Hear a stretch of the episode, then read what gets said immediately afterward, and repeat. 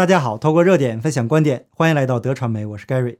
为了照顾心急的朋友啊，首先把我的观点告诉大家：二十大很可能成为习近平的滑铁卢，因为内容比较复杂，涉及到美国的大选问题、香港问题，还有病毒问题，所以请耐心的看到最后。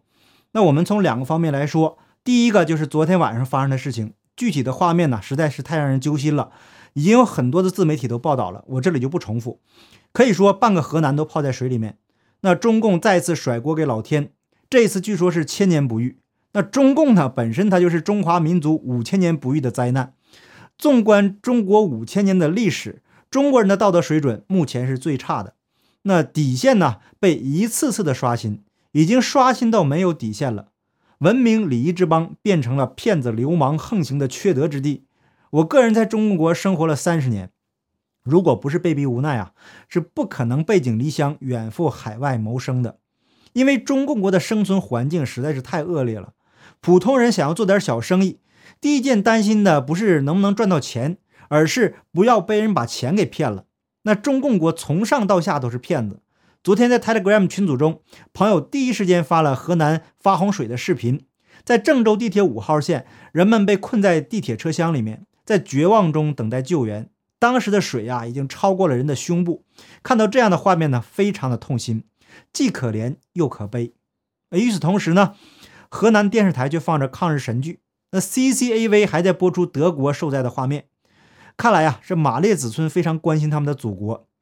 那中央电视台的主持人呢，是那么淡定的，一本正经的继续给韭菜洗脑。那中共国的灾难呢，是一次次的重演，每一次呢，都推给老天。可是啊，最后我们发现，经常是人祸大于天灾。比如二零一二年的北京暴雨，二环都被淹了，最深的水位也达到了胸部。当时啊，也有人被活活的淹在车里面，跟郑州地铁五号线的画面呢是如出一辙。可是北京建于一四零六年的故宫却毫发无损，这是六百年前的明朝建筑，排水系统依然好过当今是号称拥有先进技术的中共国。那现在中共国是从上到下是骗子当道，你骗我，我骗你，大家一起闷声发大财。那倒霉的却是爱国韭菜。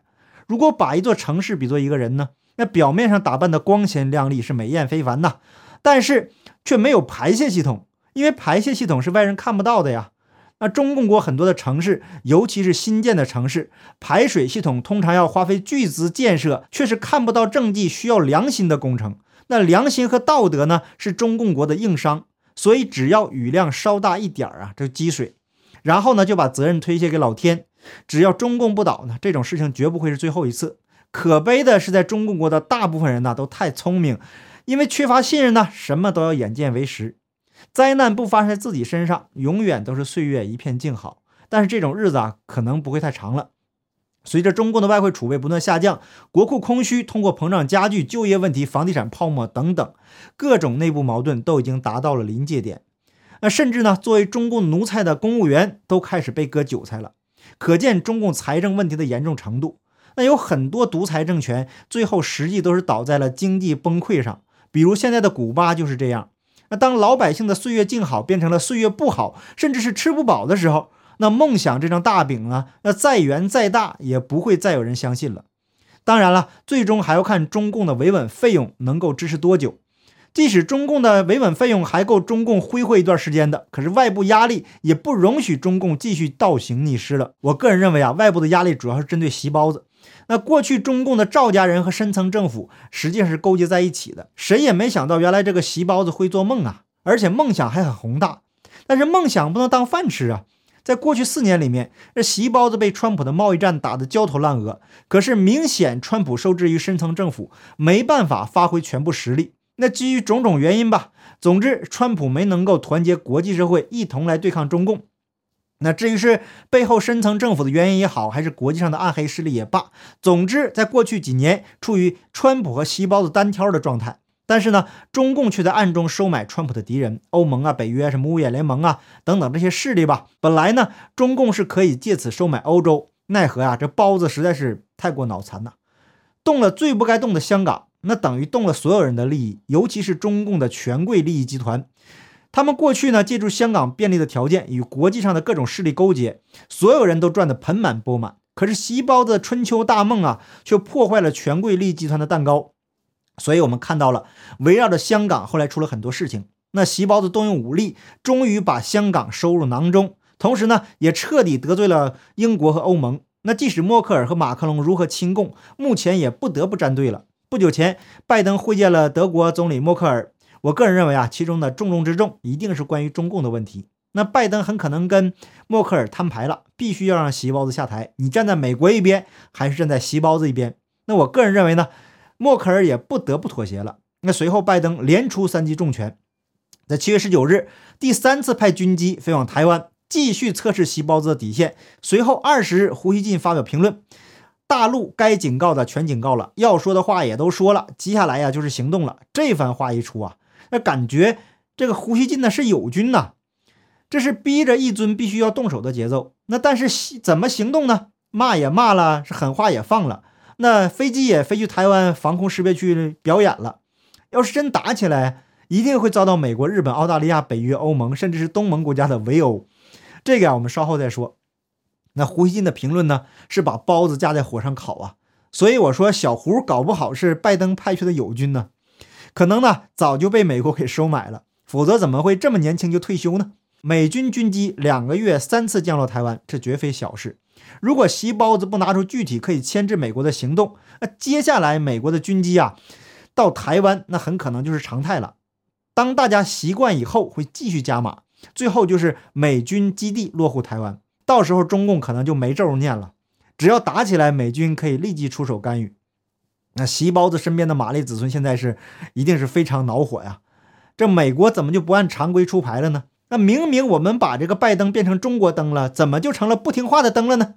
那中国中共手里啊，一定会有美国政客的很多黑料。可是呢，现在这个形势，媒体、大科技公司都。控制在深层政府手里面，这些料啊拿在手里还能有一些威胁作用。一旦放出来的话，如果被媒体和大科技公司给屏蔽了，那就彻底失去优势了。我们不知道他们背后有什么样的博弈吧。目前看来呢，中共能出的牌很少。最后会不会逼急了再放毒，我们不知道。那在第一记重拳出来以后啊，紧接着是第二记重拳，同样是北美的时间十九日。美国集合了盟友北约、欧盟、英国、日本、加拿大、澳大利亚、新西兰，正式将全球一系列网络攻击行动明确归咎于中共国。那美国国家安全局网络安全局与基础设施安全局以及联邦调查局联合发表一份报告，详细介绍中共国政府支持的电脑网络黑客。使用了五十种策略、技术和方式，对美国及其盟友的电脑发动网络攻击，包括今年三月份通过微软公司的企业级电子邮件系统发动网络攻击。美国国务卿布林肯指中共国的行动啊，对美国的经济和国家安全构成了重大威胁。那中共这次想再多偷点筹码拿在手上，没想到啊，这个偷鸡不成反蚀一把米。在同日呢，美国司法部起诉了四名中共国的公民。那包括三名安全官员和一名黑客，指控他们对美国和其他国家境内的数十家公司、大学、政府机构发动网络攻击。中共驻美国大使馆照样是贼喊捉贼，表示啊，他们也是受害者。那英国外长拉布也发表声明说，中共国必须终止这种系统性网络攻击行为，否则将被追究责任。那美国表示，正在与欧洲国家联手揭露中共国的活动规模，并将采取行动、采取措施予以反击。大家都知道啊，这个网络攻击是中共国做的。那早不说，晚不说，现在才说，一定是很多后续的行动啊都准备好了。那这两句拳下来啊，席包子已经非常难受了。接下来这一拳呢，就更难受。还是同一天，五角大楼发言人科比宣布，美国国防部长奥斯汀将在。二十三日出发前往新加坡、越南和菲律宾。那这个区域啊，一直以来让中共是予取予求。这几个东南亚小国给外界的印象一直以来呢都是非常亲共的。由于地理环境和文化的原因，这几个小国想不亲共都难呐。说这里是中共国的后院呢，一点都不为过。尤其是越南和中共国的接壤，平时呢都是敢怒不敢言。中共国的船只呢停在菲律宾，声称是其专属经济区的水域。那五月。马来西亚空军出动战机，以应对中共军机闯入其领空。那越南继续在南海的石油和天然气权利问题上与中共政府是争持不下。现在美国大哥来了，我个人认为啊，这次也是要这几个国家站队，尤其是这次派出国防部长，那之前呢，他已经走访了日本、韩国和印度这几个呀，在亚洲极具话语权的国家。那再把东南亚搞定，让习包子成为名副其实的孤家寡人。一旦动手啊，中共国将是腹背受敌啊。现在呢，美国就一步步的逼中共，看中共的底线到底在哪里。如果西包子迟迟不敢反击，那么党内、军内、国内很可能在中共二十大上压死西包子。因为他自己塑造的强人形象，强人是需要实力的，好吗？那自己几斤几两都不知道就撒泼耍浑，现在报应来了。还有不容忽视的重要指标，就是关于二零二零年选举的审计。那一旦形势逆转，无法挽回，大家想想，深层政府会做什么呢？会不会转移注意力到中共身上呢？香港问题、新疆问题、宗教迫害、人权问题，还有大绝招中共病毒追责。那这些理由呢，都足够开战了。那一旦开战呢，结果就很难预料了。无论形势怎么发展吧，习包子都没有出路，除非在这之前解体中共，别无他法。好，感谢你的点赞、订阅、留言、分享，我们下期节目见，拜拜。